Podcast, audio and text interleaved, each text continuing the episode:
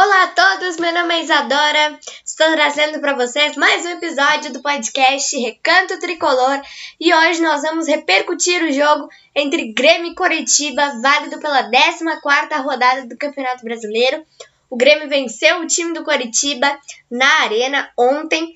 Mas, gente, uh, antes da gente falar de todo esse jogo que teve muitas emoções, eu vou passar para vocês um recadinho muito especial que uh, amanhã a seleção brasileira estreia nas eliminatórias da Copa do Mundo do Catar em 2022, né? Uh, as eliminatórias que eram para acontecer em março, mas foram adiadas por conta da, da pandemia do novo coronavírus. E agora uh, vocês vão ter uh, uma série de podcasts repercutindo os jogos da nossa seleção brasileira toda vez que que tiver um jogo da, da nossa seleção, no dia seguinte eu vou estar fazendo a repercussão do, do desse jogo para vocês. Então, gostaram da novidade? Espero que sim. No sábado, se eu conseguir fazer para vocês, uh, vou fazer, tá? Vou trazer aqui um podcast repercutindo o jogo de amanhã.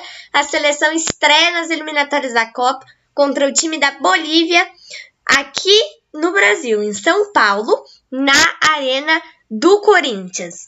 Bom, uh, no sábado, como eu disse, então, vai sair um podcast, se eu conseguir fazer para vocês, obviamente, né?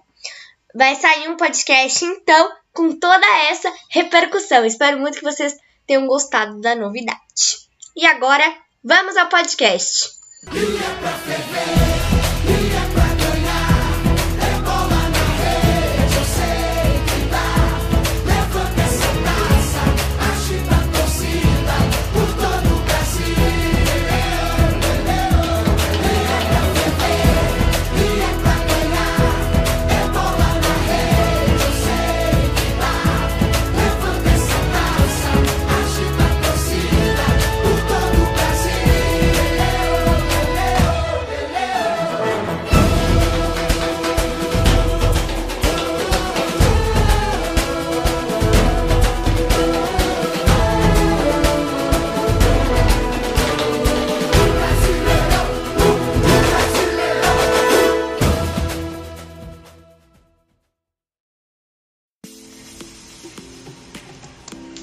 gente, então, como eu disse para vocês, o Grêmio venceu o time do Coritiba na Arena por 2 a 1, a terceira vitória do tricolor, né, nesse Campeonato Brasileiro. O Grêmio que tem uh, três vitórias, nove empates e uma derrota. É isso aí? Isso aí. Três vitórias, nove empates e uma derrota. Bom, gente, os gols do tricolor foram marcados no primeiro tempo o Luiz Fernando abriu o placar e o David Braz ampliou 2 a 0. Gente, eu vou contar para vocês que eu fiquei muito, muito, muito chocada.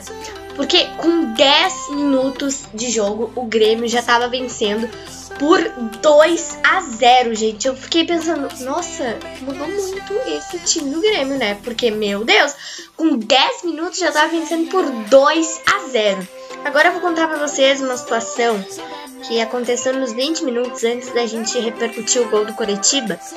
Uh, aos 20 minutos do primeiro tempo, um jogador do Coritiba, o Guilherme Biro, ele era um menino, não sei se da base, mas é um menino, que estava estreando com a camisa do Coritiba e o técnico do Coritiba, o Jorginho, acabou substituindo o Guilherme Biro com 20 minutos do primeiro tempo. O garoto saiu chorando e, nossa, gente, me comoveu muito, muito mesmo essa, essa situação. Porque se tivesse acontecido com qualquer jogador, né? Tanto se, for, se não fosse do Grêmio, gente, como aconteceu, né? Eu achei muita, muita falta de. Como eu digo, muita falta de. de consciência, né? Porque, pensa só, você, tá? Eu, você tá, tá qualquer um, tá? Por exemplo, a minha pessoa, gente. Uh, se eu fosse treinadora, tá? Do Curitiba, nossa, eu nunca faria isso. E eu acho que muitas pessoas deviam uh, pensar nisso também. Porque pensa só, um garoto primeiro jogo dele com a camisa do Curitiba. Substituído aos 20 minutos do primeiro tempo, gente. Poxa, é muita, muita sacanagem, né? Eu não sei se vocês concordam comigo, mas eu achei muita, muita falta de respeito com a pessoa do Guilherme Biro, tá? Eu, eu fiquei pensando, nossa, gente, por quê? Um, qual foi o motivo do Jorginho querer fazer isso? Tudo bem que o time tá perdendo de 2 a 0 mas não precisa substituir um menino que tá fazendo a estreia com a camisa do time, né? Tudo bem que, nossa, se eu, se eu, se o Grêmio estivesse perdendo de 2 a 0, se fosse a estreia de qualquer jogador, eu ficaria pensando, poxa, não tem por que tirar, né? Uh, então, foi isso que aconteceu, né? Uma das emoções desse jogo. Fiquei bem comovida, gente. Achei uma sacanagem.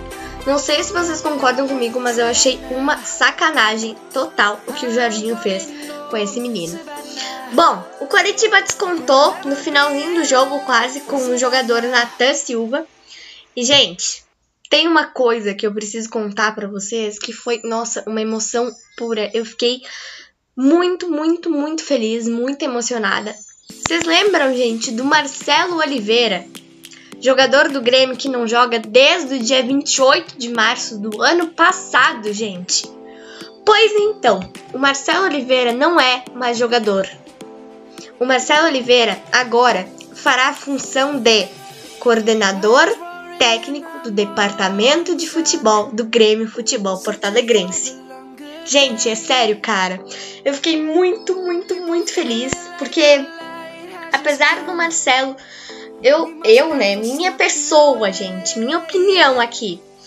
Eu nunca fui muito assim com o Marcelo como jogador de futebol.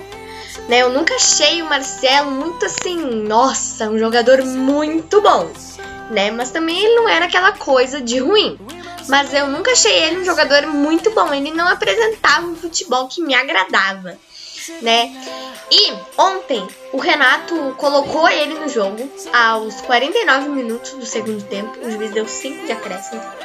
Mas enfim, o Renato colocou ele no jogo e quando terminou o jogo foi anunciado que o Marcelo estaria se aposentando como jogador profissional, mas uh, estaria fazendo essa função de coordenador técnico do departamento de futebol do Grêmio. Gente, sério, eu adorei essa notícia. Eu fiquei muito contente por ele. Se eu pudesse, eu dava um abraço nele, porque assim, uh, como eu disse, né? Apesar do Marcelo não apresentar um futebol que me agrada, nossa, gente, eu particularmente eu fico muito feliz por ele, porque pelo que falam né, na rádio, que eu escuto muito, ele é um líder no, no vestiário. E hoje eu vi vários vídeos no, no Twitter. Para você que não me segue no Twitter, me segue lá, tá na descrição do podcast. Uh, eu vi vários vídeos no, no, Twitter homenageando ele, várias coisas legais. Então eu fico muito feliz, super contente. Espero que dê tudo certo para ele nessa nova função, né? E bom, agora eu queria falar para vocês uma coisa que eu tava pensando hoje. Não tem nada a ver com o jogo, não tem nada a ver com nada, tem a ver com a arena, gente. Eu não. Sou só eu, vocês também estão com saudade. Com saudade do, do estádio. Gente, é sério, eu tô com muita saudade. Porque assim, agora na pandemia, a gente tem que se acostumar a ver o jogo de casa, né? Não pode causar aglomeração, não pode ir em bar, não pode ir em, em, no estádio de futebol, mas assim, cara, bate uma saudade, porque eu uh, já fui na arena em três ocasiões, como eu já falei para vocês no podcast do Grenal 427, da repercussão do Grenal 427. Eu já fui na arena em três jogos. E assim, é muito bom, né? E desde março que a gente não pode ir ver os jogos dentro do estádio. Mas, cara, eu tenho muita fé, gente, que tudo isso vai passar logo, a gente vai poder presenciar é, jogos ao vivo num estádio, porque é muito estranho, é muito estranho. Hoje eu ainda tava comentando isso com meu pai. Pensa no jogo de amanhã da seleção brasileira, gente. Como será estranho ver um jogo da nossa seleção sem a presença do público lá na Arena Itaquera? Eu fico pensando, nossa, vai ser muito louco. Porque geralmente, quando tem jogos da seleção brasileira aqui, no Brasil. É uma loucura, gente. Vocês lembram na final da Copa América? Que o Maracanã ficou com 59, quase 60 mil pessoas dentro do estádio? Então, é muito estranho. Eu só queria fazer esse comentário com vocês mesmo antes da gente encerrar. Espero muito que vocês tenham gostado. Agora o Grêmio tem um compromisso com o Santos, tá? Eu só não sei é sábado ou domingo. Acho que é sábado. Eu tenho quase certeza de que é sábado, tá? Uh, lá na Vila Belmiro. É Santos ou São Paulo? Gente, vamos fazer o seguinte: eu vou confirmar agora o dia e o horário do jogo com vocês, pra vocês, e eu já volto, ok? Rapidão! Voltei, gente, confirmei certinho, tá? O Grêmio, então, joga com o Santos dia 11 de outubro, domingo, às 4 horas da tarde, ok? Para você, torcedor tricolor, já marcar na sua agenda. 11 de outubro, às 16 horas, então, Grêmio Santos. Um beijo e um abraço para vocês. Espero muito que vocês tenham gostado desse podcast e até o próximo podcast.